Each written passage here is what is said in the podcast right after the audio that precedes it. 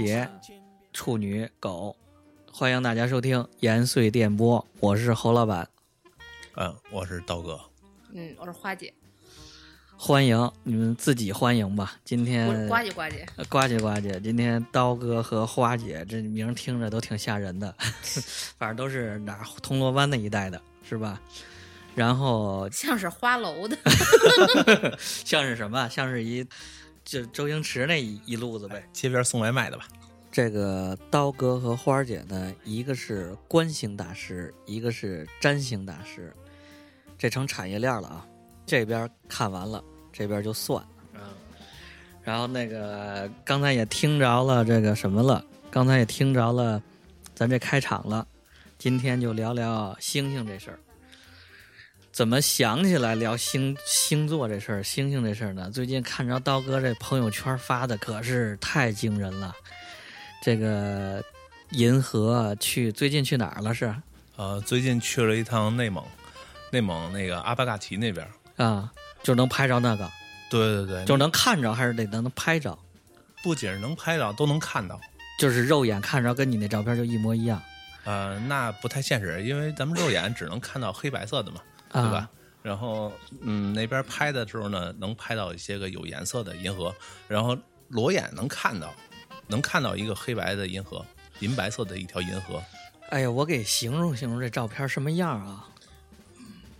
大家手机打开百度，然后搜银河，搜星空，搜这个星云。太麻烦了。直接你知道谁见过没见过雪花电视什么样？就是电视雪花屏了，就那样。那个我看着的真的就跟这个苹果的这桌面什么似的效果。我原来几年前呢，在看过一次星空，真的就是当时惊了，比小时候看着那不是一个概念。因为是不是那边光污染会比较少？对，那边的光污染还处于黑区，因为在前后三十公里范围内是没有光源的。啊，这个有什么时间限制？我听着你就总说要要捡时候去，是吧？不是这天天都能看。对，这个要拍星空的话，呃，要求条件必须得特别好。首先你要天空晴朗，对，吧？然后云不行，阴天不行，肯定。然后空气污染呢是在零到五十，就是凉 优良一级的。这个跟地方相关。那你这一年也看不了几次呀。其实看不了几次。然后最重要的要求是什么呀？就是你不能有月亮。哎呦，这还真是不能有月亮像。哎，那要拍着月亮旁边都是星星，那不更好？看不见是吧？因为月亮光呢已经到了负八等了，这个负八等呢，就相当于把嗯把其他星星的光都盖住了，你你就看不到银河，看不到那个其他星星的亮度。哦就比如说什么初一前后那种漫天漆黑一片，对对对，夜黑风高杀人夜。那就是说，其实就是说，如果月亮，我这说问一个，如果说月亮在的话，就相当于天上有一大灯泡在那儿，然后周边很多星星是看不见的。对对对，就是咱只能看着的，比如说咱正常能看到百分之八十，月亮一出来，只能看着百分之二十了，就那最亮的那几个能有，对，其他是不是那小的就亮度小的都看不见了。就隐下去了？你说白天哦为什么看、呃看不见星星？因为啊太阳、太阳亮，太阳亮了，因为太阳亮度是四十多等，负四十多等，叫叫什么那个亮度叫叫星等，亮度叫星星等。是吧？对，如果说这个这个在咱市区里的话，嗯，在咱市区里头来说，如果没有污染，就是说天儿好点儿，咱嗯也能、有时候也能看着星星。如果能看着的，反正三个五个的这种，已经算什么亮度等级的？呃，这个亮度等级，比如说在城区里边，我们都叫红区，也就是说光污染的严重污染区。在这种区域下，我们能看见的就是肉眼可视的视等星，应该是在二等以上，啊，理论上是在二等以上。在二等以上。对，二等星以上，二等星呢，呃，可以算作嗯、北极星，北啊极星北极星可以可以说是在市区里边算亮度是二等，你刚好能看到它。马上二零一九年十二月份要来了一颗彗星，这颗彗星呢，现在的视等呢是十八等星，十八等星是肉眼根本看不到的。哦，它这个数越大反而越越不亮越大越不亮，啊。越小甚至到负数了 越亮。就比如说咱们太阳，咱们太阳是四负四十八等星，哦，负四十八等，然后到这个咱月亮能到什么等？呃，月亮是负八等星，听众朋友们可以算算这概念啊，嗯，就是说月亮、太阳是负四十，四十多四十多等，太阳是负四十八，嗯。月亮是负八。负八，然后呢，咱们在市区里看着的这个北极星什么这种倍儿亮，早上起来那叫什么星？早上起来那个启明星其实就是金星，金星的视等星是负二等到负四等之间。啊，这有概念了。这早上起来特别亮一个，对东面那是金星对，金星它有两个名字，早上你能看见金星的时候叫启明星，啊。然后晚上落山的时候你能看见这颗亮星，其实它也是金星，它只是换了一名字，哦它叫长庚星。哦明白了，早上起来和晚上看着那倍儿亮那星是金星，原来还不是远处的什么恒星之类的。这这颗大家记住了啊，长知识，这颗就是金星。金星是负二等星对，啊。然后咱们晚上看着的红区看着的这个是是大概在二等星，对对对，这这这数开始变成正的啊，越来越小。但是你那个拍的那照片里头，就内蒙拍的那些大的，像那种能到多少等？能拍到？呃那肉眼能能看？咱先说肉眼能看咱们到多少等？嗯说肉眼能看到最，弱的星我就想，插一句问问，那金星晚上能看见吗？金星晚上肯定看不到啊。太阳落山了之后，在落山后的一到两个小时，你是可以看到的。我怎么记得那是水星呢？呃，水星是在一个小时之内才能看到。就水星也是很难看到的呗。对，水哦星在希腊这个呃古代神话当中，它有一个名字叫赫尔墨斯。啊然后呢，它呢就是一个奔跑之神，啊也就是跑腿儿的，说白了就是，啊因为它速度快啊。水星也是很难被看到，啊！所以就给它起了这么个名字。还有一个，之前看着一个说能看着那是什么土星还是木星，特别大那个呃，咱们在天上能看到星星，其实行星九大行星其实都都很多。呃，适等状态下能看到的，可以看到天王星。天王星，对是个什么颜色的？我记得有颜色那星好像。呃，你看见它是个是有颜色，但是实际上用你肉眼看的时候，它就是黑白的。啊你唯一觉得能有颜色的是火星，对，火星是微微红的是吧？发红。因为火星上边，因为它的有有它那个火星上边有一些风暴啊，还有什么的。再说火星离咱们近，离咱们主要是近，然后太阳光反射到这个火星上的时候，再反射到你的眼睛，然后你去你一开始乍看的时候，它也是白色的一个小亮点儿。然后仔细看能看出仔细看，你要长时间盯着它看，你会发现这个它会冒一些红光。哦，就真是我上次那个观星的时候，就是也不懂，人拿激光笔指说那个那个红的，说你仔细看能看着红的，看半天也不知道。然后人说你再拿哪个望远镜能看着土星环儿，还能看着什么这个这个木星，这是不是能看着？呃，这几种这几颗星是在特定条件下用望远镜才能看得到的。这这多少钱的望远镜能看着？呃，一般来说一千来块钱的望远镜就可一以千来块钱就可以，就可以不是看到非得木星了。不用天文望远镜，不用那种那个那个什么哈哈那那个什么哈哈雷勃呀，不用那种那种跟楼里边儿跟学校里头研究所那种大的，不用那呃，不用就其实那种大的，大家想看到，这是这能看着什么土星环、木星环的呃这种，可以看到土星环。其实木星也有环，但是木星那环呢特别小，特别细。啊，就土星能看到土星环的这种，咱开始带货了啊，一千块钱的望远镜就能看着了。对，基本上是可以看到。但是你这哦一千多块钱的这个东西，呃，你还得加很多配件儿，你才能去看到那个东西。哦，咱说接着说这个什么，接着说那个观星拍星那个，刚才就说到，肉眼能看到的是到什么星等？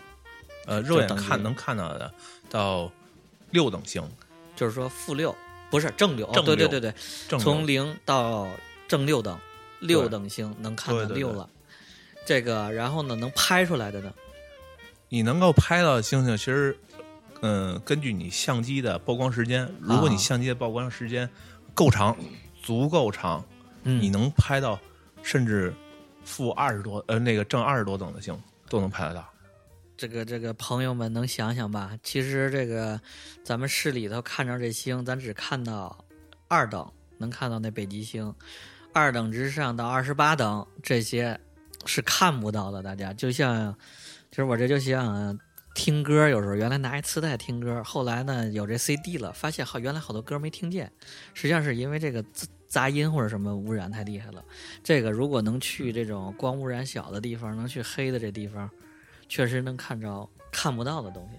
对对对对，然后我再问一个，有一个问题想问问这刀哥，这个是为什么想要观星呢？因为我看了一次，哎，这个满天星星是不错，看十分钟也就知道满天星星，拍两张照片就就也就这样了。这个观星爱好者也好，专业的也好，是看什么呢？大家呃，观星爱好者分这么几种啊。第一个是那个纯粹的观星，就喜欢看星星，然后他会盯住某一个区域，盯住某一个星星座或者是星星，他去观测。啊然后第二类呢是为了拍照，啊，发朋友圈对，呗发朋友圈儿啊，是不是也有专门为了去治疗颈椎病的？啊、也有，放风筝一样是吧？这跟放风筝一个原理。对，也有也有。就专门去治疗颈椎病，那每天三十个三十分钟，哎，就为了看看什么奇迹发生。嗯，像你这种，像刀哥你这种一直看的，总去看的，是每一次看的东西都不一样嘛？因为时间不同，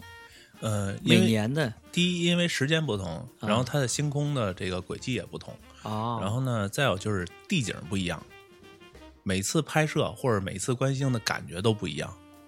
是能看着的东西不一样，还是其实你看到天空的东西都是一样的，呃啊，只有你在这个地方的地景拍照的地景，还有天上的特殊天象是不一样的。天象是什么呢？嗯、比如说那个看月亮，啊然后呢看星星跟月亮之间的位置，比如说木星和月亮凑到一块儿了，火星跟月亮凑到一块儿了，啊，然后流星雨，哦这些都是特殊天象。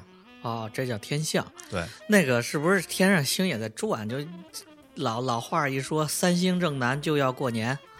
这个这是不是天上这星星一直都在转？就是说，有的星座是看不见的，就是说这时候看不见，必须到每年的几月份才能看到。对对对，也就是说，天上的星星都是围绕着一个点在转，是围绕着北极轴跟南极轴，而北极轴就是咱们所称的这个北极星，啊，然后南极轴呢是对应的南极座。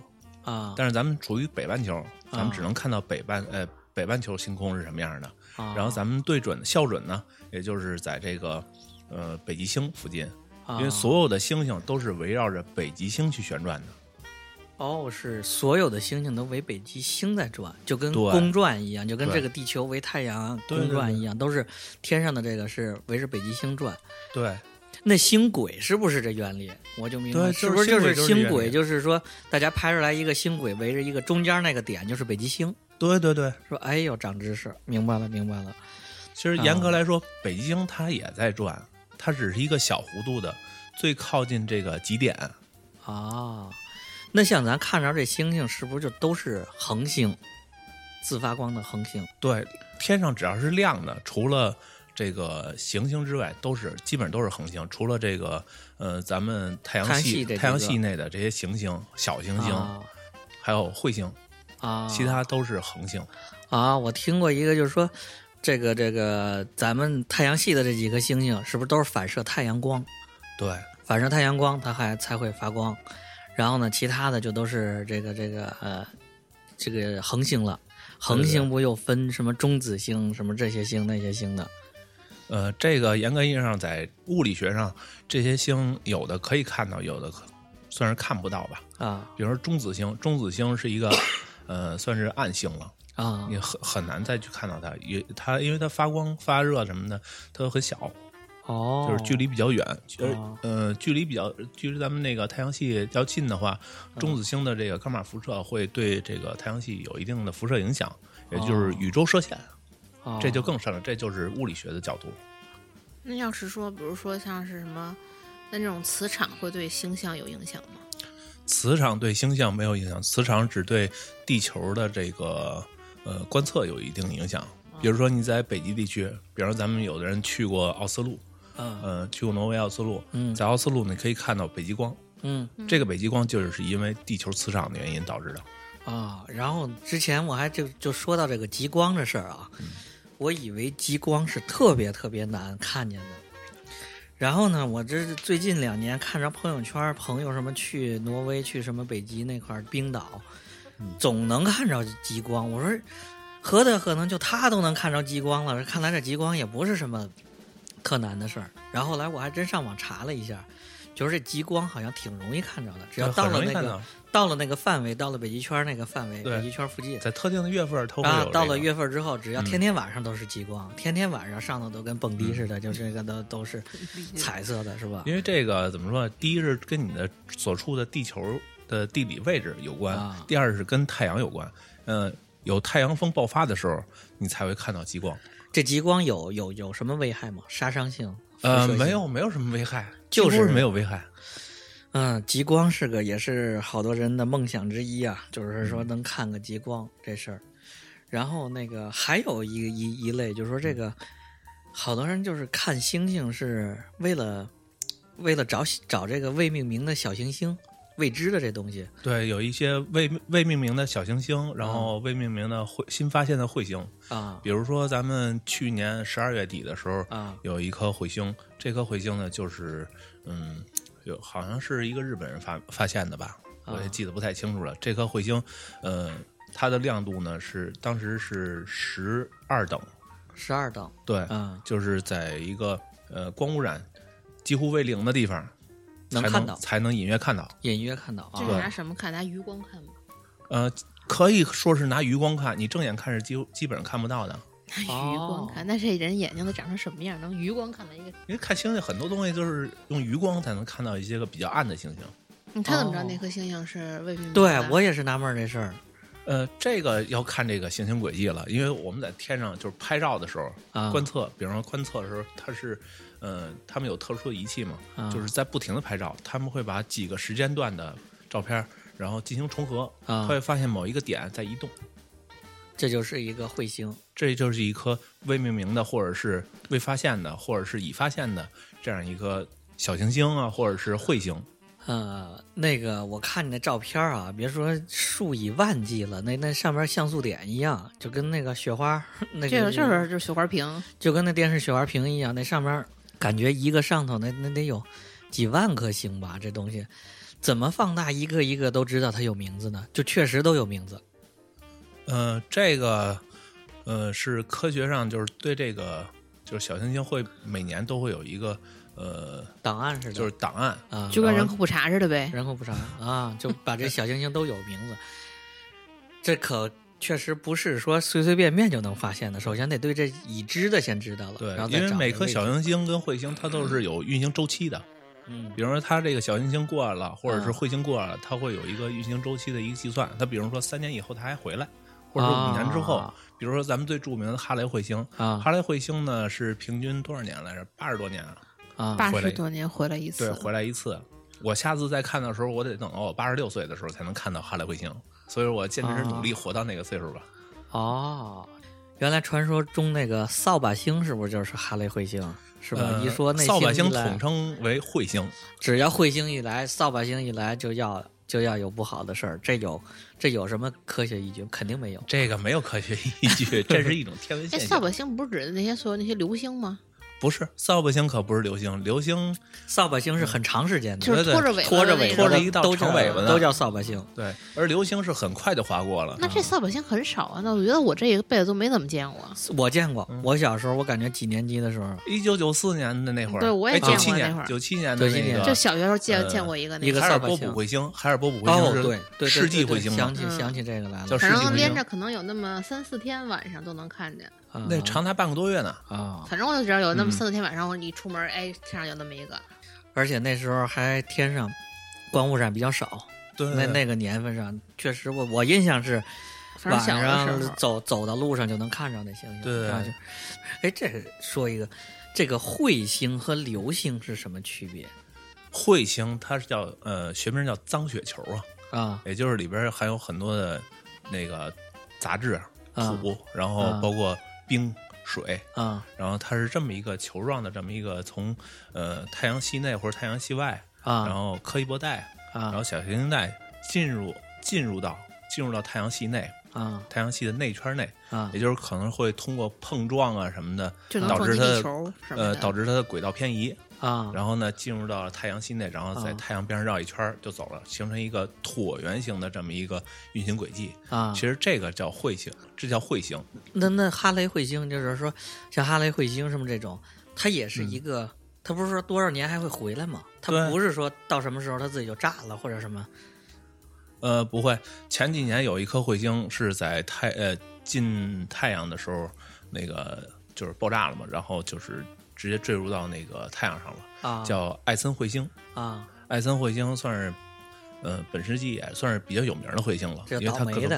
要比较大要是说，哎，要说这东西要没撞着太阳，要没什么，它就能转好几圈儿是吧？这转一圈儿，对，按照圈儿，按照这叫它的这个周期，，按照周期就来回转，根据对引力，它的根据轨迹会有偏移吗？呃，轨迹是不会有偏移的。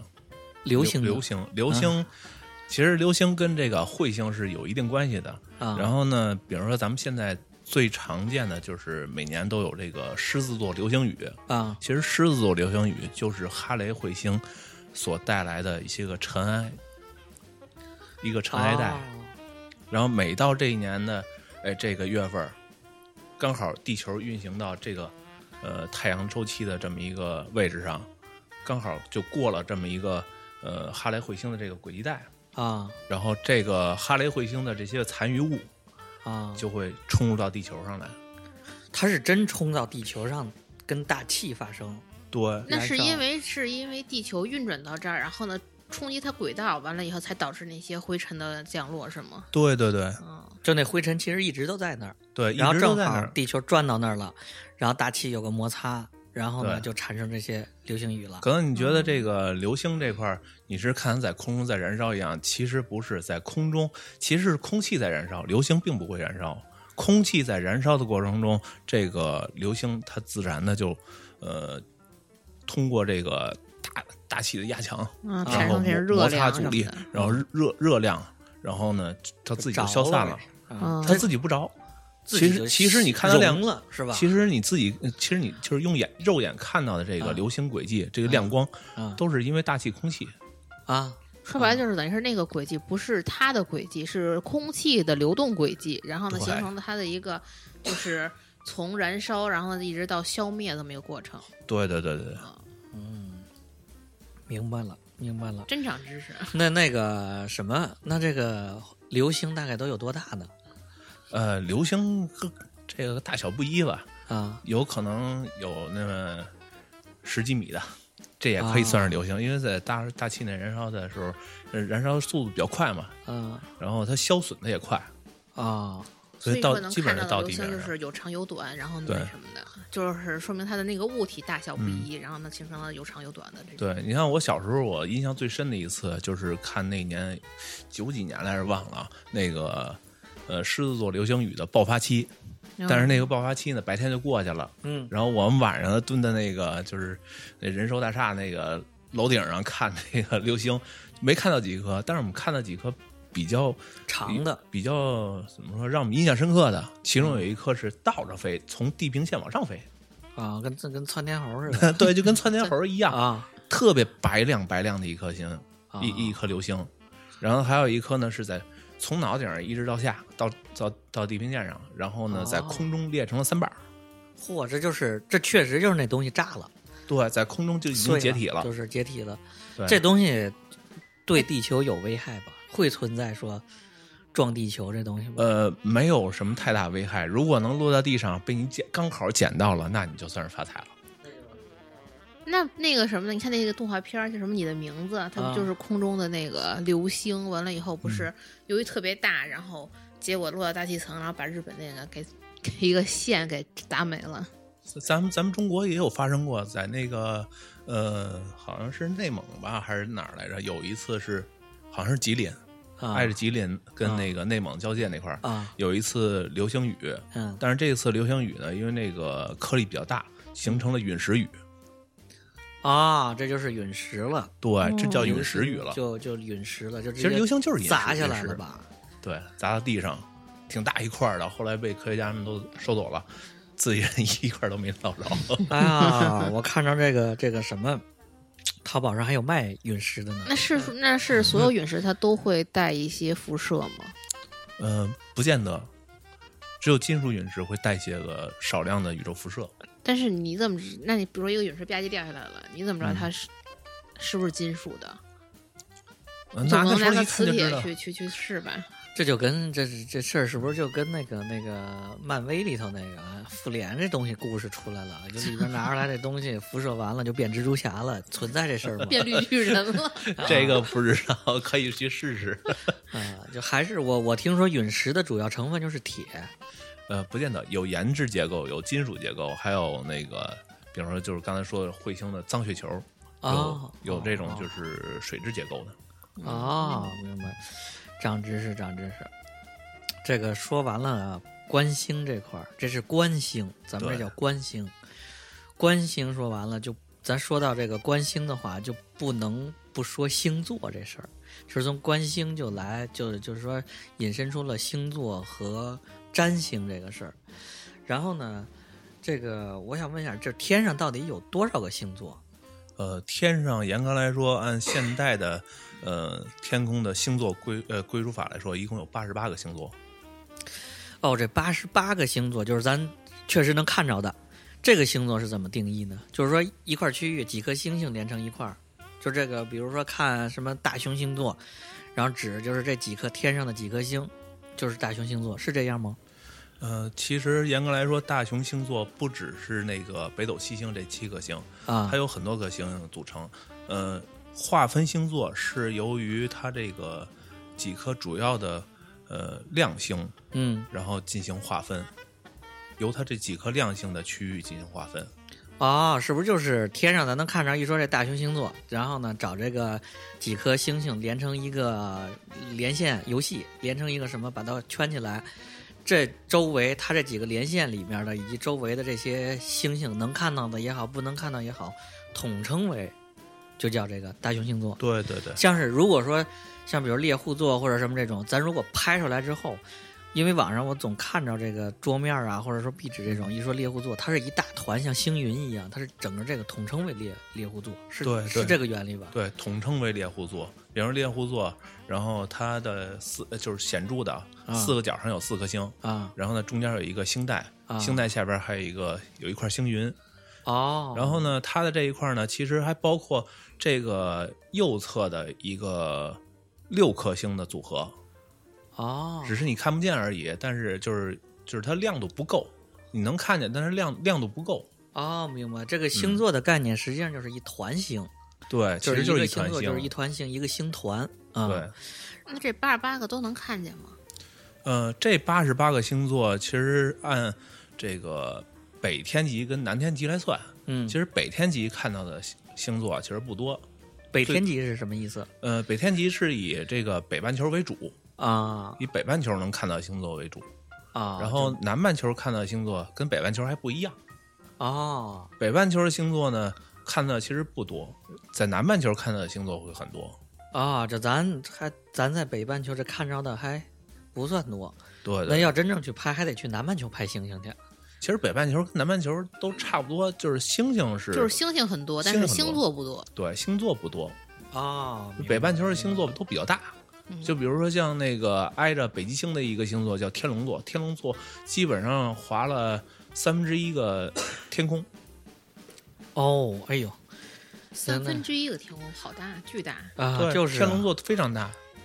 对，那会不会说，就比如说天上星座，就是天龙座那几颗主星什么的，形成这么一个大星座，然后但是它其中的某颗主星呢，又跟别的星座，然后形成了其他的。呃，不会，严格意义上每一颗星它都是属于自己独立的，呃，一个星座。啊，不存在交叉，不存在交叉就是人家归纳那那那就归哪像。是那个蛇夫跟那什么的话，它会为什么会是说在那个中间？那他们没有形成交叉吗？呃，他们也没有形成交叉哦，这是不是就跟世界地图一样？啊。对但它就是属于那个星座就硬插进来了。对，就是硬插进来了。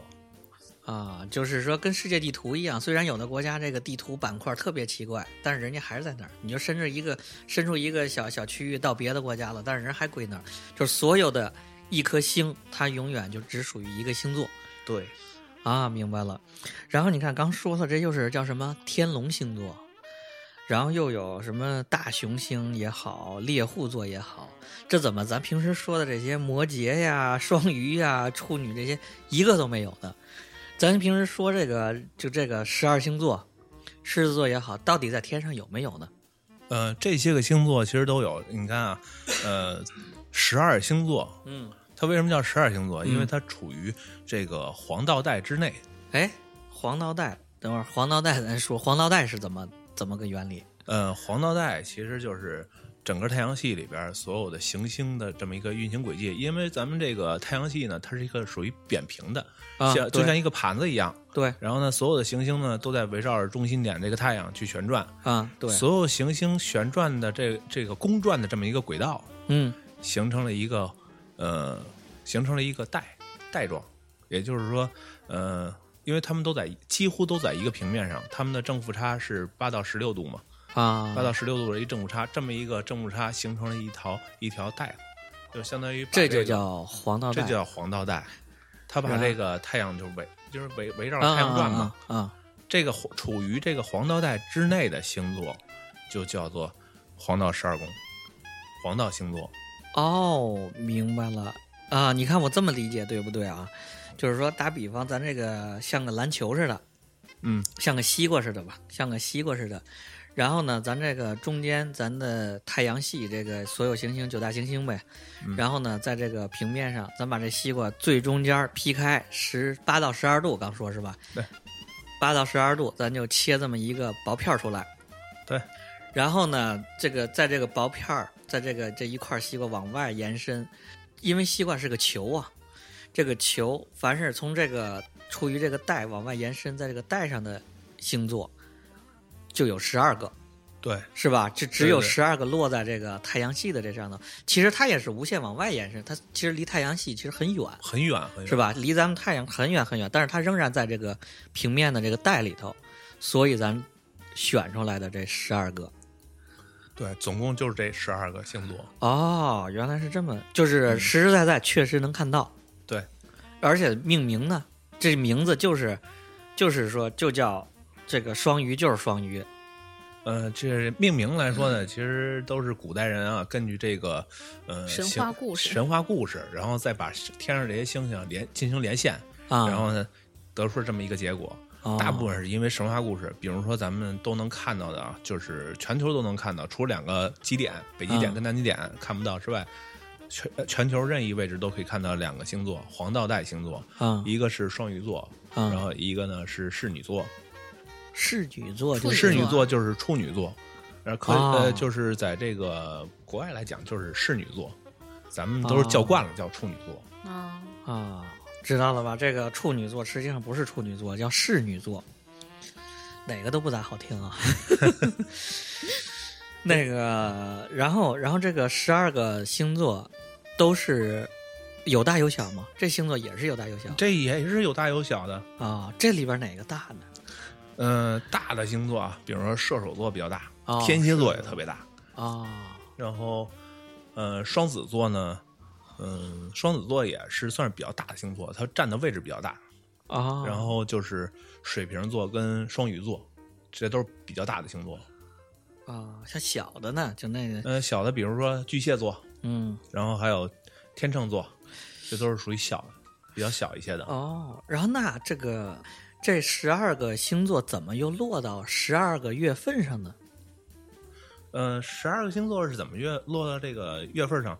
就比如说，嗯、咱们先从双鱼座开始。嗯呃，在科学上来说呢，这个双鱼座是按理来说是从开春的第一个星座开始，嗯而咱们说别的时候，就是一般都是先说那个白羊座嘛。但是在天上来说，应该是双鱼座是第一个开始的。啊然后呢，双鱼座呢，它是在三月份儿，呃，二月份到三月份之间。这个二月份到三月份之间的这一个月的时间内呢，就是双鱼座从天黑开始开始上升，然后一直到太阳升起的时候它落下，到这么一个阶段。就是确实是它是完整的一个过程，对，这是一个完整的过程。所以这个月份才称为双鱼月。对，然后在这个，比如在这个双鱼月的时候，其他星座干嘛呢？就看不见，其他星座也能看见，只不过是呃都挨着，它都一个接一个一个接一个的下去和上来。比如说双鱼座，它不是已经上了吗？啊。上来之后，下一星座应该白羊座，白羊座就在双鱼座后边。哦，明白了，就是说，比如在双鱼月里头，双鱼座就是说正好天黑上升，天天亮它落下去，这是一个完整的，相当于整个的夜晚，双鱼座是完整的是在天上巡回这么一过程。然后呢，后边比如说这处女座的，它可能到了半夜它才升上来，对对对，然后呢，到了可能中午十二点才下去，但是咱其实已经看不见它了。对，就白天的时候，到了早上起来，它其实处女座还在半空中了。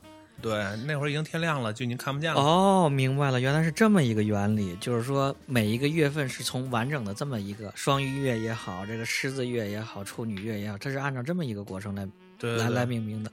双鱼月跟你这个你能完整看到双鱼座这个不是一回事儿啊，不要这么去联想，因为因为双鱼月是指的是你，因为是你这个带处的这个处处在这个那什么上面，处在这个星座这一块儿，然啊后是太阳月，是太阳走过的这个什么。是太阳走过的这么一个过程。对你晚上看到这个星座是星星的轨迹，你看见这个星座，嗯嗯嗯，但是并不代表说你那你说从太阳出生到下到降落，你这一天你看到一个双鱼座，哎，从它的升起，然后到它的降落，那这一天是是双鱼座，是是是双鱼星座在这儿运作。但是呢，你呢是因为你这个太地球的这个运动啊什么的话，它处于双鱼的这么一个星带这个黄道这里头，所以你是太阳的这转行一个月，然后这叫双鱼月。啊明白吗？就是说双鱼月跟你看到的双鱼座这么一个完整的不是一回事儿。完全处于一个太阳，就是太阳在你这个就是星座，啊因为它在黄道带内嘛，嗯嗯因为太阳也在黄道带内去，在赤道带上去走，然后它经过这个呃，就是双鱼这个，因为它是反向的，因为地球。你要想看到那个双鱼座的时候，一定是晚上，然后太阳一定在你背后，嗯，在地球背后。对，然后呢，相对应的，太阳在你这个双鱼月的时候，它是在另一个半球去走完一个白天的时候，这叫做双鱼。因为黄道这个概念本身就是地心说，啊，就是以地球为中心，然后呢，其他的，其实是不是星座这个事儿，整个的关系啊，都是以地球为中心，都是地心说。嗯、星座这个事儿，从视角上看，其实是地心。啊如果说按科学来讲的话，按应该是以太阳为中心，地球走到一个点，嗯然后走到，比方说地球走到这个双鱼宫，或者走到这个白羊宫，嗯走到这个位置，太阳刚好处于在那个位置上。哦，那个看来这个事儿真不是歪歪出来的，就确实天上天象能够观测到的，是确实和天上的这个星象相关的。然后从这个观星到占星这种转变是怎么产生的呢？嗯，你这么在说这个前提啊，我想先给占星来证明一下，为什么很多人就是一提到占星就觉得总会带有一些迷信色彩，总嗯会想着说我遇到了什么人生大事儿了，然后我怎么怎么着了，然后呢就是想去算，就是想算一算呀，然后不管是看星盘也好啊，还是怎么样，我都想去占一下。对呀、不光是占，而且是我觉得星座还都跟人相关，天机那种。还都要跟自己来贴一贴，就像小时候那个黄金圣斗士，对只不过每个星座都代表一个一个战士，然后还又有武器也不相同，然后性格个性都不相同，这都是能跟星座能跟人对应上，对，所以我就说嘛，想给占星去证明一下，就啊是首先占星是什么？啊它呢就是一个讨论天上的这些星体，就尤啊其是九大行星啊什么这些星体，对地球上的人、生物还有环境影响的一个一门学科，它是学科。嗯所以为什么叫占星学？它是一门学科。嗯它呢并不是说像中国的那种玄学，然后呢也不是那种算命。嗯它呢就是包含了有天文、统计、心理嗯等等各种一个学科的一个综合的一个学科。它是也可以是有学术性的，它也可以是得到一些科学上的一些印证的。嗯因为你说心理学，你你说你说你觉得它神奇吗？也很神奇，但是你不能说它是一个伪科学，对吧？嗯就是其实占星学它也一样，它也有一定的科学依据，只不过它可能用在这个跟天天体一对应啊什么的，你就会觉得特别的神奇。就像是很多东西，你说地球上的朝夕受月亮影响，嗯，是吧？这个，所以人呢也会受一些天体的一些各种运转去受到影响，就是跟引力的相关呗。引力都会产生了之后，这个有引力啊、磁场等等各方面的都会有影响。有啊，是一个综合数。就由由于这些综合的这些东西，然后才形成了一些占星，然后呢是根据这些东西来对应着，然后呢来解析一个人，看他的一些各种特性啊、性格呀、包括巴拉巴拉，甚至说他的一生的轨迹。这就是一个概率体系呗，其实也是对，包含了概率，就是说人们看这个观星观的，原来也没有手机，也没有这个微博，也也看不了抖音，是吧？就天天晚上没事儿干就躺着看呗，躺着看星星，完了是吧？看了这这一辈子，有的人看了一辈子、两辈子，在这看完之后就想总结。就想跟一些世上发生的事儿，包括自己身上以及周围人身上发生的事儿，想要联系，想要总结，是不是慢慢的就形成这个体系了？呃，其实这就是一个综合大数据体系。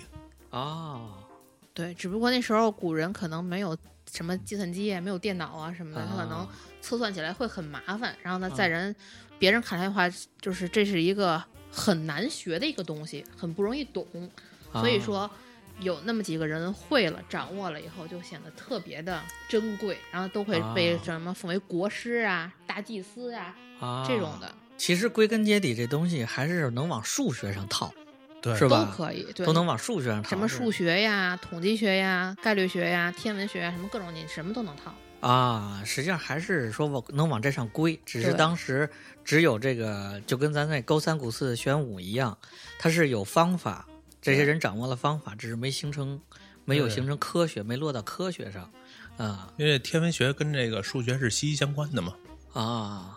对啊，啊，来，花姐接着讲讲这个，开始这个这个咱们这个星座大师给讲讲星座，咱现在说这星座是咋回事吧？完了以后呢，就刚才因为从天文学的角度，可能讲了一下黄道十二宫它的这种天文学上的意义。然后比如说你应该是从双鱼座开始算起算呀什么的，但是呢，在占星上面呢就不是了，占星上面呢是以春分点，也就是白羊座为起算，所以说一般。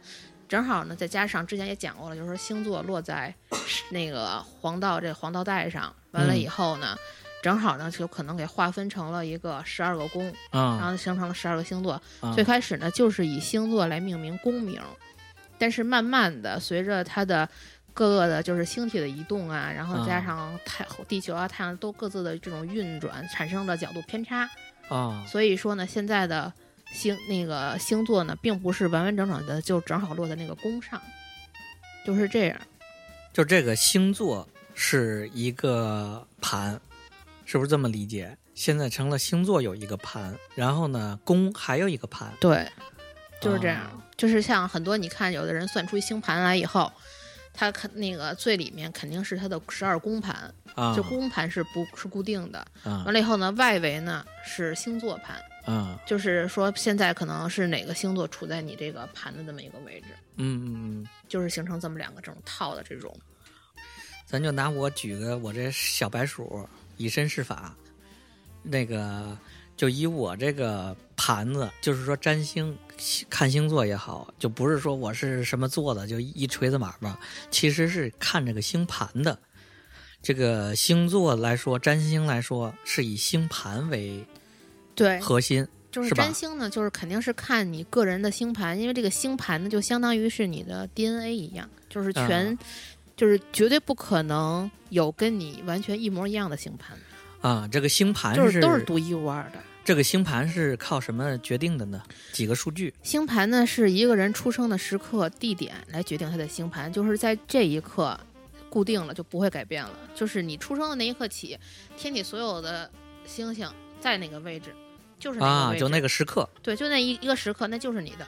嗯，这个星盘大家都可以在网上都能搜到，自己一搜星盘都可以输入自己的出生时间、地点，然后年月日，然后应该要具体到小时跟分。啊。因为为什么呢？因为就是那些星座啊，它是两个嗯。小时会变一次，啊，就天上的星座两个小时会走会会变一次，所以说对，所以说你不一定你的那些哪个宫是落在哪儿，啊，所以说你一定要精确到分，就是啊小时跟分。那有的就不知道是几点几分生的，只能说精确到小时就差不多。小时，然后反正大概知道，您总得知道自己，反正估一个时间，就是可能越以三十分那什么，对，那越精确越估一个可赢了，你估估一个估一个分，拍脑门儿因为小时你可以确定，啊估一个分就完了，这个倒那个啊差距不会特别大。啊！我这看着的我这个盘呢，就是中间一个圆圈儿，圆圈儿里头就就几颗星星吧，几个连线，这就是当时我的出生日期及地点，然后天上的九大行星的一个位置，然后在外头一圈呢是十二个格儿，像咱这个这个手表上这个这个分格儿一样，十二个格儿，这是不是就是十二宫？对所谓的对，十二宫。再在这个外头呢，又有一圈儿，像这个也是分了十二个格儿，然后跟里圈儿这个十二格儿呢有一个偏差，是不是就刚才你说的这个星座和十二宫的一个偏差？对，哎，你说我就看着我这星盘啊，这个乱七八糟的，后面还有一堆解读，还有一堆数数写的什么，这个太阳落在天平，后面又落在第二宫、第一宫，然后后面又有金星，又有木星，这个怎么回事？这是什么意思呢？这些这些都太专业了，这就交给一些占星大师去解读什么的，因为这个就是你的命盘嘛，就属于你个人的，嗯嗯能够展现一切你的，比如说什么一生的运势啊，然后呢，什么大起大落呀，甚至生死啊等等的。嗯完了以后呢，包括一些你的内在的各种的人文的性格呀什么这些，反正全都这就属于占星大师来给你解读的。一般呢，作为我们这种属于玩票性质的业余业余爱好者呢，就是主要呢看的呢就是包括大家普众，嗯嗯。然后呢也就主要关注太阳星座、上升星座和月亮星座，因为这个呢是一个构成你人的一个根本的三大主要星座。啊，就还是其实这人还不是一个星座的，不是说不是因为就是这个就是太阳星座学说呢，是嗯。由于呢一个当时也是远古时期的一个占星学家，嗯。为了减去那些繁复的那些公计算公式，嗯然后呢引入了一个这种比较投机取巧的这么一个嗯嗯学说，然后就以太阳呢来定什么十二个性、十二星座、十二性、十二种性格啊什么的，这个太片面了。嗯你当个游戏给他看一看就行，因为人不可能是这么片面的个体。啊，所以说嘛，就要就是如果说真的就是想快速的，然后呢了解一个人的性格特点，了解包括自己，主要看太阳上升跟月亮。啊，那这三个都代表了什么呢？代表什么？那就比如说太阳，可能就是一个真实的你，是个实体，嗯因为太阳展现出来的也是一个实体。然后呢，上升星座呢，可能呢就是你的影子，嗯而这个实体跟影子是怎么形成的呢？是因为月亮星座而形成的，哦，就是这样一个关系。神了。就这三个有规律吗？没有规律可循，有可能我是，比如说俩天平，一个什么双子，有可能是一个双子，一个天平，一个处女就是如果说是在早晨出生的人啊，啊。他的太阳跟上升星座肯定是一个星座，因为你想啊，他是上升星座是什么呀？上升星座也叫做生辰星位，它呢就是是指的是你这个人出生时候东方地平线所在的星座，那太阳就在那儿呗。因为只要太阳也是从东方地平线上升起来的呀，所以说早上出生的人，他的太阳星座跟他的上升星座一定会是同一个星座，哦，是而如果说是在傍晚啊，太阳降落的时候，那啊时候出生的人，他的太阳星座就是他的上升星座肯定是太阳星座的对宫星座，就是反着的，对，是反着是他他对面的那个星座，这是有规律的，不是没有规律的。哦。哦嗯，这三个星座都影响哪些方面呢？各自嗯，影响方面谈不上，就只能说这些是一个嗯，你整体人这么一个展现在那儿的一个实体，就说说白了就是有架子有肉。就是说，像像咱玩游戏一样，就这个，比如选的时候先选种族，再选职业，再选这些装备。实际上，这个星盘整个看下来，对，就是说不同星星的影响，就是说描绘你这个这个玩家最后你的不同属性、不同这个这个种族、不同什么，就就像描绘个人吧。首先你是男的还是女的，然后呢你这个在哪儿出生、年龄以及外貌、外表，还有受过什么教育、学的什么专业、从事什么工作，等把这些全部各个因素加在一起，才描绘出你这完整的这个人。对如果说你只看，就只咱说常常规的说，就是我就是什么太阳星座呗，咱说的太阳星座，只能描绘出来你一个最表象的，可能是男是女，这种最最最基础的一个性格，对，因为。常年的这种大数据的积累，它会把这种就是十二星座会归为十二种性格。但是这十二星座呢，说白了，它里边有很多东西是交叉的。可能你这双子座有，然后呢，这个狮子座也有，然后可能啊天蝎座也有，处女座也有，它是交叉的。其实人本身也是个复杂的东西，人本身它是善变的动物，啊，善变的动物是个复杂动物，不可能就是像一个星座，然后呢、来去就是描述一个不可替代的你，对这是啊不可能的。不可能像个简单生物一样，你说是什么做的，这肯定就这性格，肯定要那样就对只能说是就比如说太阳星座，他们来说，太阳星座呢，它主呢主掌大格，嗯就是你的一个主要是你的外在表现，嗯是对一个大体的一个那什么，而这个上升呢，它呢，你作为一个你的灵魂，你嗯然后呢，可以说明，也可以说是你整个一个思想的一个舵，这个能够决定你的一个人生大方向的。哦嗯，这有点深了。就是你看我这没事儿总看这个，像现在一些公众号闹闹什么这些，每周一早上推一个运势，一周运势，我特别沉迷于这玩意儿。然后呢，还拿这个看看这周说工作繁忙，我说得得得想想这事儿。就像这个，我到底看哪个星座呢？或者说哪些方面？比如说我工作方面我看哪个，或者说我情感方面看哪个，学习方面看哪个？就这个太阳星座、上升星座和月亮星座这三个星座能分得很清吗？在不同方面？嗯，其实怎么说呢？它主要影响的是你整体这个人对你周遭一切事物的一个感应。嗯就是说你不可能，因为你的这个你身你的这个人是一个个体，然后呢，你对这个周围的感应，嗯是你逐渐的这么一个从小到大成长起来形成的这么一个嗯系体系，然后呢嗯去感应的，嗯是这三个同时作用的结果，不可能说是单独拆分出来的。啊，明白了。因为你想，就像是没说嘛，太阳是你的一个实体，是你这么一个人，对吧？嗯完了以后呢，上升是你的影子，嗯然后剩下的月亮呢是形成你怎么一个个体的这么一个内在的一个核心。嗯那你说你能够拆开吗？把你自己的，你觉得你我的外在去对应什么东西，然后呢，我的内在去对应什么东西？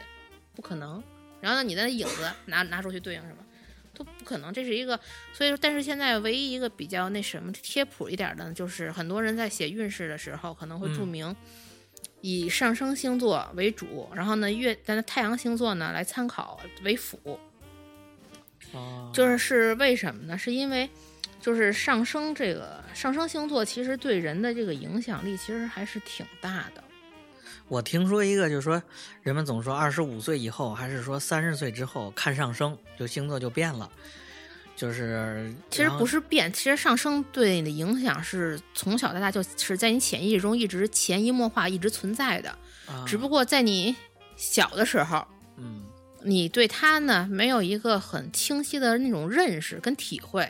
嗯然后呢，慢慢逐渐随着你的年龄增长呢，你呢一些认识的加深呀，还有包括对它的这个认知也会逐渐的增强。嗯然后呢，等到之后呢，你又会形成一种什么呢？形成一个，就是当你认识到他的时候呢，你又想给他隐藏起来，就像是人，你总会有一部分是不想让别人知道的。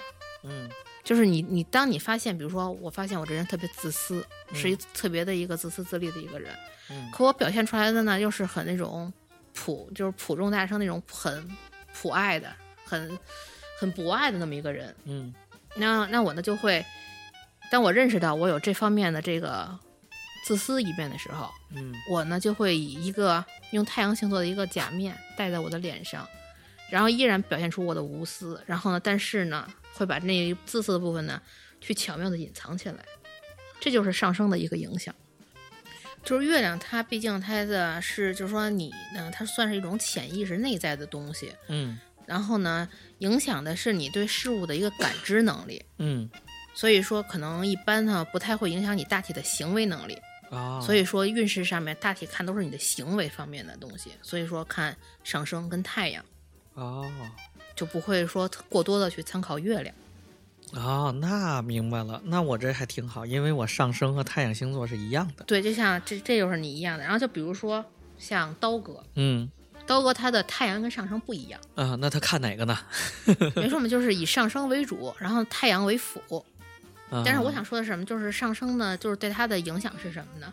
就是它会让你的外在表现分成两类，一类呢是刻意展现的，啊，就是让大家都能够接受的，然后呢你自己感到很舒适的那种行为，就是然后呢，而且呢会表现出你的一个太阳星座的那个主观特点，而你就是另外呢，还有一部分呢 是你隐藏起来的。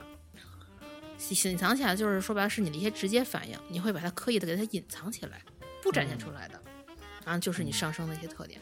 就比如比如说我太阳星座是天蝎座，嗯。然后呢，天蝎座的本身特点就是冷，特别冷，然后不爱说话，然后呢，那个小聪明还特别多，嗯。然后还有就是就是特别那个嘴皮子也不算利索，然后就是属于那种特别喜欢干那些个冷静的一些的东西，冷静的事儿。关喜欢心一些 就是冷门儿的一些东西，对啊就是它外在表现，这是刻意展现出来的，就是它太阳星座的特点。嗯而它刻意，它比如它隐藏起来的一些部分呢，就是就是那种天秤的一个特点。对，比我上升星座是天秤座，然后它又是什么事情呢？他都要追求一个平衡感就是人与人之间的平衡啊，还有这些选择障碍呀、等等的这种对，。选择障碍症、就是纠结症同，时存在。其实这两个事儿是永是远同对时存在的，就是说完上升的这有一些特点是你想隐藏起来的，而且但是呢，你越隐藏呢，越是你的直接反应。就是你遇到一事情呢，你的第一反应就是，首先一个事情发生了，一个比如说一个事情突然的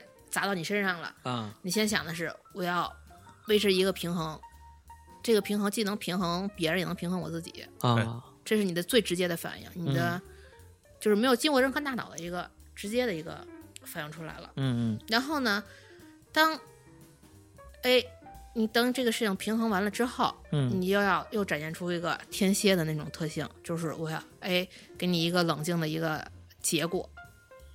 嗯啊，明白了，就是其实永远是多方面共同作用的。就看运势的时候，我就都看呗，对是吧？就看运势的时候，我不要看单一的只看看太阳。我又这就是一个综合体。啊，就是说这个周一这发过来了，我又看看天秤的，又看看这个，哎，到底是天平还是天秤啊？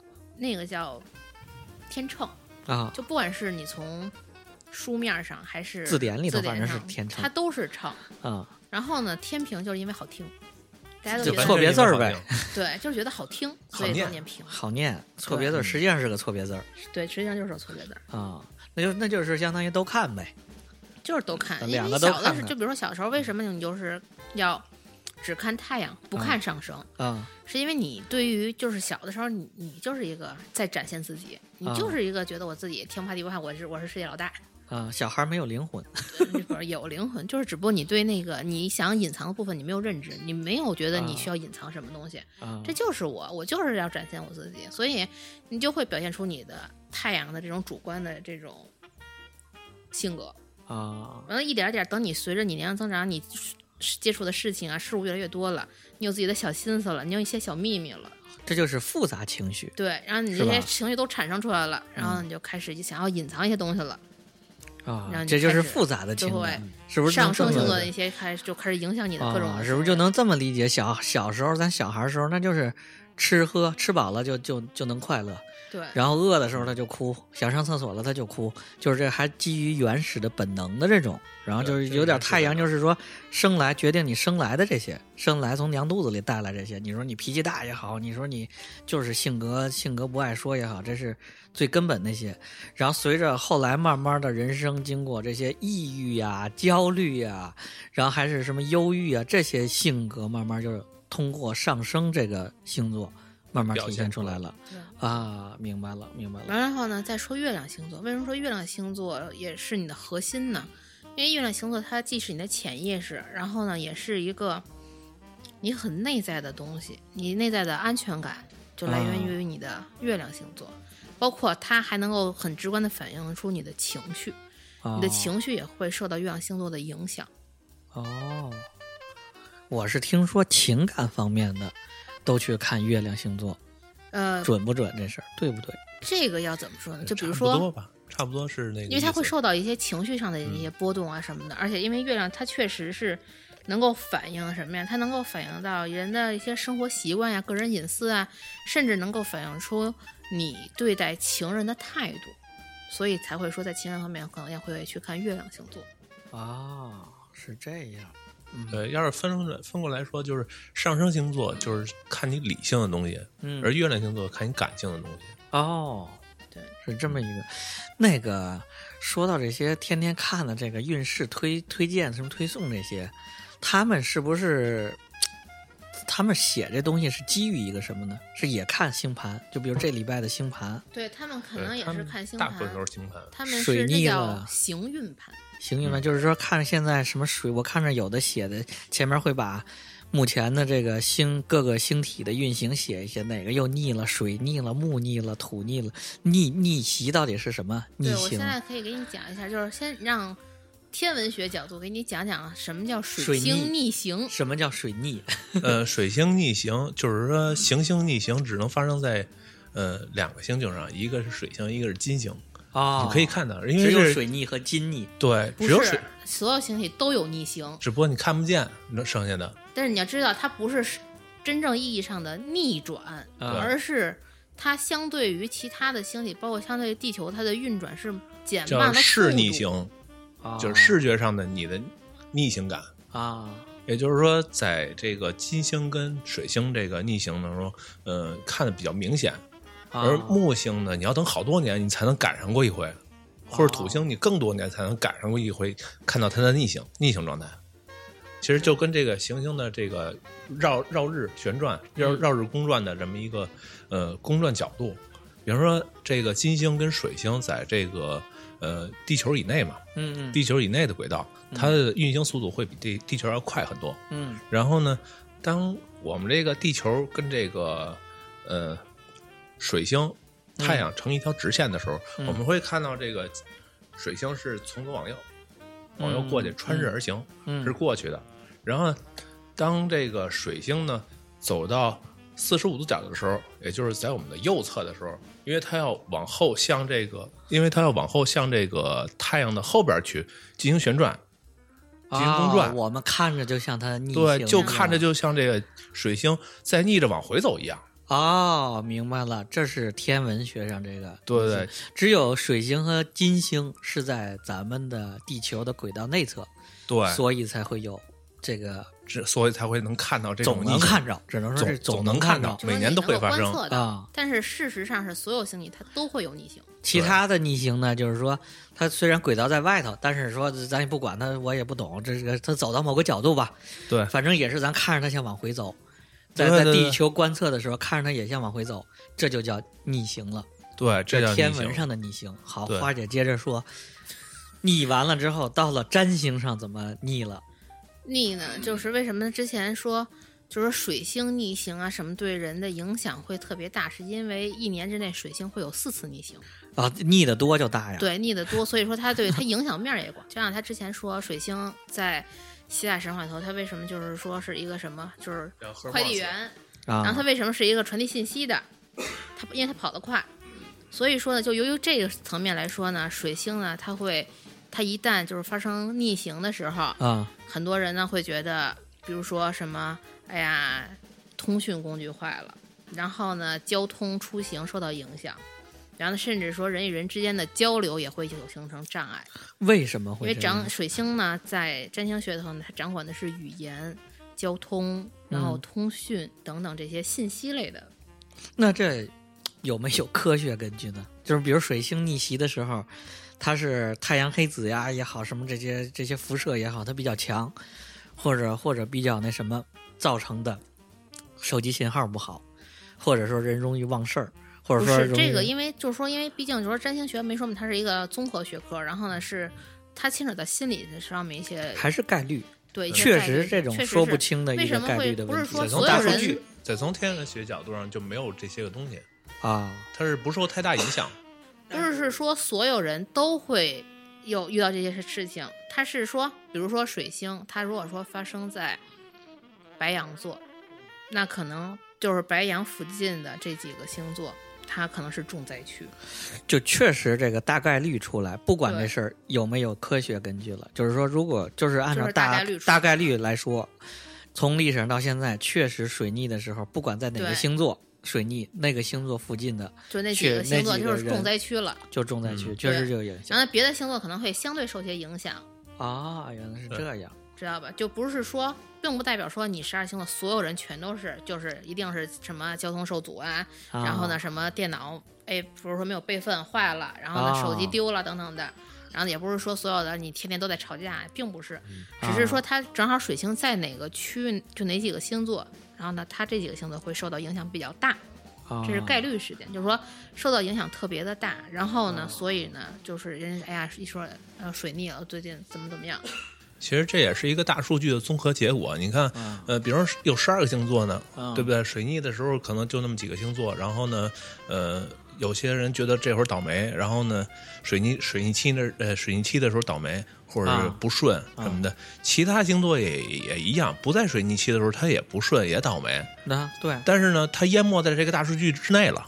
啊，就是而且关键是，比如说，那你比如说水逆发生在白羊座，然后这白羊座这个人，他比如说电脑一下不行了，嗯坏了怎么着的，那他可能是不是如果说他的一个朋友在他旁边儿，然后呢，他呢可能是一个不受影响的，是一个摩羯座，嗯然后呢，那他肯定会是说啊，我这电脑怎么怎么着，就会去找他去去吵这件事情。那这啊人就属于躺枪了吗？啊是吧？就是他就就等于是受到他的影响了。啊，由于这个一个点对就是说白了就是线也好，面儿也好，因为你是人，是一个群体嗯社会嘛，对吧？有受影响的人的话，那必然而然也会有躺枪的人。那就天天说的这个水逆也好，还有这些运势也好，老说老有一句话，我看那反反这种占星学的，反这种运势的，就说一来就说少壮不努力，老大怪水逆，这事儿是不是就是说，到底这些运势来说，是不是得就是我信？觉得你不可能信以又不能全信迷信的角度去看待这个事情。就像我一啊刚才就证明的东西，占星它不是玄学，也不是算命，啊它不是伪科学，啊它就是说白了，是你一个数据的一个综合体，包括你心理学，然后呢，你的这种各种的这些一个数据的一个概率事件。嗯就是我只能说这些东西，任何人说你可能会遇到，你你大致是这么一个什么，而不是说你就是这样，你就会遇到。我这说说我就看这些运势，我自己的一个经验也好，或者什么应用吧，应用也好。比如说这周礼拜一看着了这事儿了，说这个这一周你要避免情绪上的波动，要怎么着？然后呢，我就会注意，真的会因此受益过。就是说，哎，这一周遇到什么事儿了？说你这周要克制脾气，可能这事儿我就该发火的时候呢没发火，就说压一压，说这周要注意，就时刻注意着自己别暴露。然后还有的时候呢，就有一种有一种心理安慰，这是这前一种呢是说能控制一下情绪，这算一类；第二类呢，能够有一种像印证一样或者什么也好，说这周这周要要破财或者要干嘛，可能因为什么。车坏了，什么修的点东西，还说：“哎呦，难怪啊，这个这周水逆，或者这周因为因为这什么事儿要破财，这个事儿坏了就坏了，怪就相当于我我可能找不着一个人，这事儿到底怪谁了？我怪水逆得了，这算一个心理解脱吧？这种，但是这种是这这以我这种角度看这个运势的这事儿其实，在某种程度上来说，就是你看这些运势，它在某种程度上给你一种心理暗示，啊就是其实说白了，如果你不看的话，你这些啊。事情它可能也会发生，啊。你就不会往星座那上面去靠。啊。但是呢，星座呢以这种形式呢，它会比如说把很多这个，比如说水逆期间他跟你说的这些各种的你人与人之间的沟通问题，然后你你的出行问题，嗯然后甚至是你的这种信息储备问题等等，它都罗列出来以后，啊。它就会提醒你你在这些期间可能会遇到这些事情，你就会有这样的一个心理暗示，就潜意识就给你形成了说，哎呀，最近水逆了，然后呢有各种各样这种事情，然后呢你自己会提醒你自己，要么就避免与人争吵啊，然后呢嗯。说减少你的出行啊，然后呢或者等等的，然后一旦那什么的话，你可能就往这上面靠了。啊，但如果说你要是不关心你最近是不是水逆，其实你啊。也不会说你去刻意的，就比如你今天遇到一个一个，比如说你遇到这交交通事故了，你不会啊。想啊，我这是水水逆怎么怎么着，就想哎呀倒霉自己没注意，就这就过去了。其实说白多少，它是一个给你一个心理暗示，就比如说你在水逆期间你自己开车出去了，你可能就会想，哎呀，这也水逆了，然后我可能是重灾区，然后我可能有交通事故发生，那我开车就小心一点儿。嗯，对，各种的没错。然后你就发现你没有发生交通事故。那如果说我不关注这个水逆不水逆的，然后呢，我把我忘了最近是不是水逆什么，然后呢，我就开车出去了，然后莽莽撞了，吧唧就撞了。啊，它多少是有一个给你一个提醒，然后呢，让你哦更小心、更谨慎的去生活，甚至说去避免很多事情的发生。啊其实咱反过来讲，就是这个东西它给你一定的心理暗示，然后呢，在给你心理暗示之后，当你发生了这件事情，你就会把这件事情往那顶上去靠。啊，对，你往上一靠，哎，觉得这东西哎，还确实挺神。还挺神，对，嗯特别神准。对吧那？你们有没有就是因为这个运势这事儿也好，或者占星这种就看运盘之后，这个这个星盘之后的事儿，有没有说受益也好，或者吃亏啊，就有特别大的事儿在因因为这个星座这事儿、占星这事儿决定性作用吗？因为我对占星这东西，我只是去了解它，然后呢，呃，实际应用其实不多。嗯、对于我来说，我相信我自己，我是一个自我主义者，哦，我相信自己，自己干的事儿就是要自己负责。啊但是谁说什么呢？然后呢，我会进行参考。啊，比如说占星学里边，可能到了某个时段，他会说一些什么事儿，然后他会提醒你怎么怎么着，呃，嗯我也会拿这些东西去参考，但是我不会去，呃，完全相信他，因为我会判断这件事到底是正确还是不正确。嗯在这个过程当中，我可能就会有一个心理博弈，嗯，然后呢，有的时候会往这个占星这块儿、星盘这块儿去靠，嗯，呃，觉得他好像说的对，但有的时候我会完全听我自己的，不会去信他的。嗯，嗯这是可能是对于我自己的性格，还有跟那个占星这块儿的，完全是两种区别对待。你看，这就是你的月亮星座影响了你的行为跟认知嘛。嗯啊，花儿姐呢？了解星，就是因为我对这感兴趣，然后所以我学简单就学了一些这方面，所以偶尔也能给人看看星盘呀什么的。啊完了，当然我就是也看了，但人家说了嘛，易者不占，就是不能给自己占。就不给自个儿算，光算，别人但是呢，别人可以给我算嘛，啊，对吧？然后呢，我呢就是别人跟我讲我的一些，因为你说白了，你其实你自己会看嘛，你大致也能看出来你自己星盘是个什么什么什么鬼。嗯嗯完了以后，就是了解到这些以后，我可能说白了，以前对自己有认识不够清醒。嗯完了，通过这个呢，可能就是知道哦自己擅长的那些方面，可能说我自己没觉得我可能擅长这个东西，但是看了星盘之后呢，我可能知道哦，原来如果说往这方面发展，做这样的事情，我比现在可能要更擅长，或者是发展更好，那我可能就会有选择性的去往那边去靠。去做那上面提醒我应该去做的事情。然后呢，甚至呢，当他因为他可能也会涉及到一些人的一些性格呀、脾性啊等等这些东西，嗯你可能就知道哪些是你性格里的不好的东西，你去把它一点点的去改掉，然后呢，让自己呢成为一个更好的自己。啊，其实就在自我认知这个程度上对上，，其实说白了，作为星盘这东西呢，你作为一个认识自己的工具，是一个特别好的。对因为人很我认可容易不认不清自己。对我认同这点儿，就是说他给你把这个一条一条的说出来之后，就发现性格里有哪些元素，对，然后呢，这个这个包括就是你呃不一定非得拿星盘去看你的什么婚运呐、去看你的人生运势啊，甚至说去看你什么，你应该什么跟什么样的人谈恋爱呀，然后呢啊，你应该去干什么什么东西啊什么的，就说白了是没有那么多的应该，就是古测占里头类的东西，。这都是。就是啊古占里头可能说的应该呀，然后呢肯定啊这种的多一些，但是在嗯现占里头呢，就是一切皆有可能。对啊，这个古占和现占，对，就古占古呢，占就是古代占学、占星学，现占是不是就是现代？古占跟现占呢，它是来自于阿拉伯占星术里头的一个，就是分成两南北两派，南啊派就是古占，然后现然后也叫也门占星。然后呢，啊北派呢就是现占。就是说哦白了，而且关键是古代，你想你涉及到的人呀、什么的职业等等的各个方面都很有限，所以说呢，嗯它呢就那么几种，可能它呢就有点儿盖棺盖棺定论，然后呢什么一盘定生死那种。但现在哦因为现在社会发展，各个的什么行业这么发达呀什么的，然后呢又这么社会多元化，所以说嗯一切皆有可能，不是说那种就是你是这样就就怎么怎么样。哦，其实就是我觉得现占，要按这么来说，现占就是给你更多的发挥空间，他是给你，我觉得，哎，如果这么这么就是来比啊，更能够发现你的潜能是什么，然后能让你就是给你提供更多的一些选择，让你去选择更适合自己的。啊，就是它其实让你更认清自己，对更这还是协助你认清自己，而且协助你去自己做选择就是一种帮助你。啊。要这么说，我我觉得这这几个啊，就是说占占卜类的这几个，可能还真都是相通的，像是周易类的。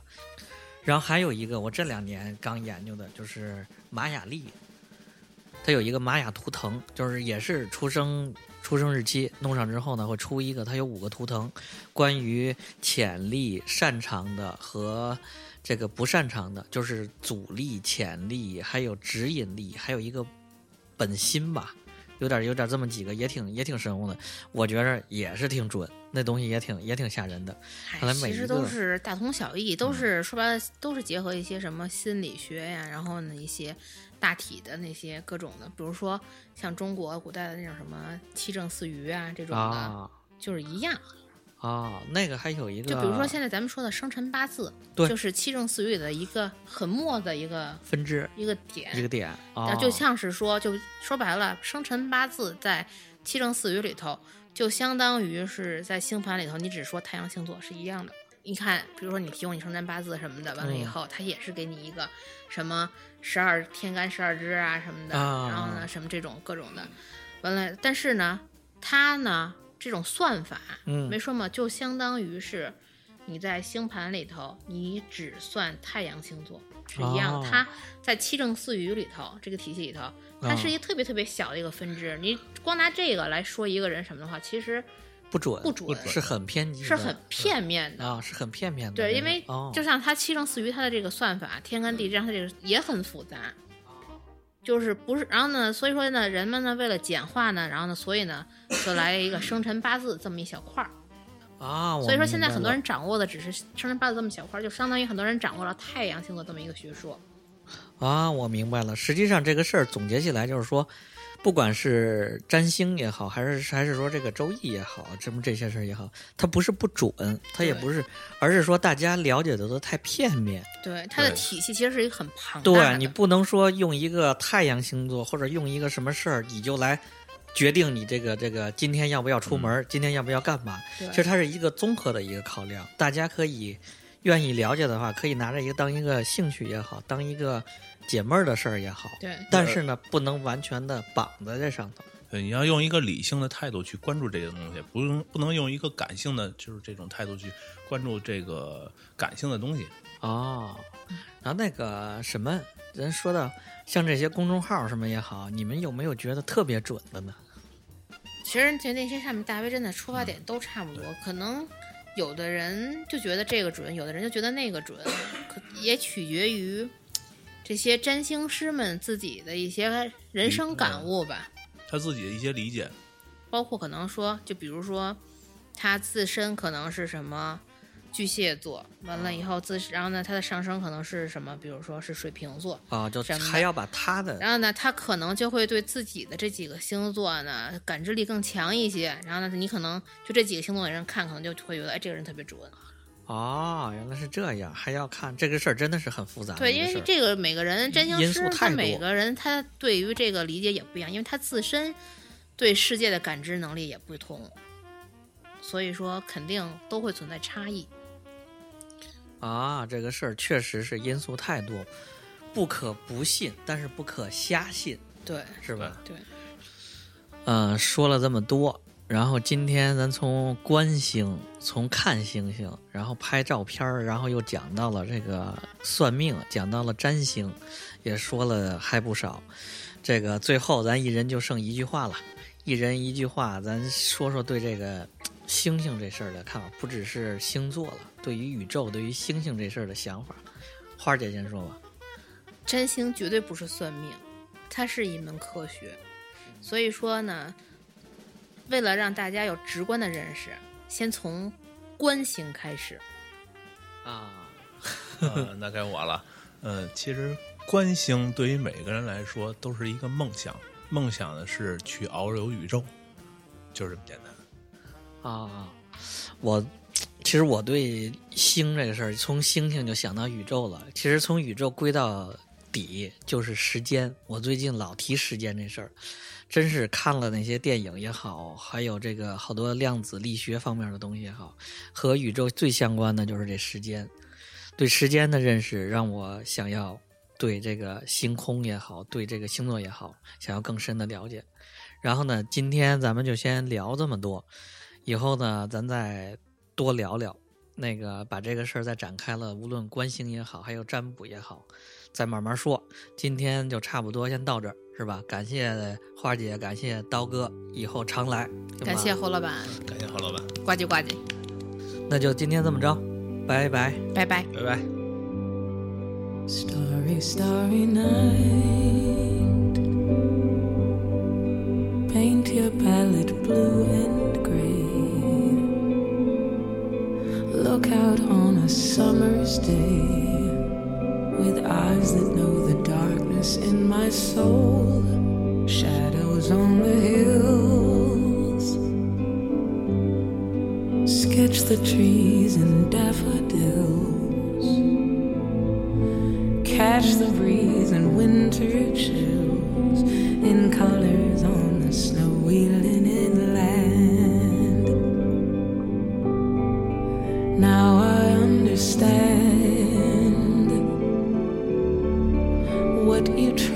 say to me, how you suffered for your sanity. How you tried to set them free. They would not listen, they did not know how.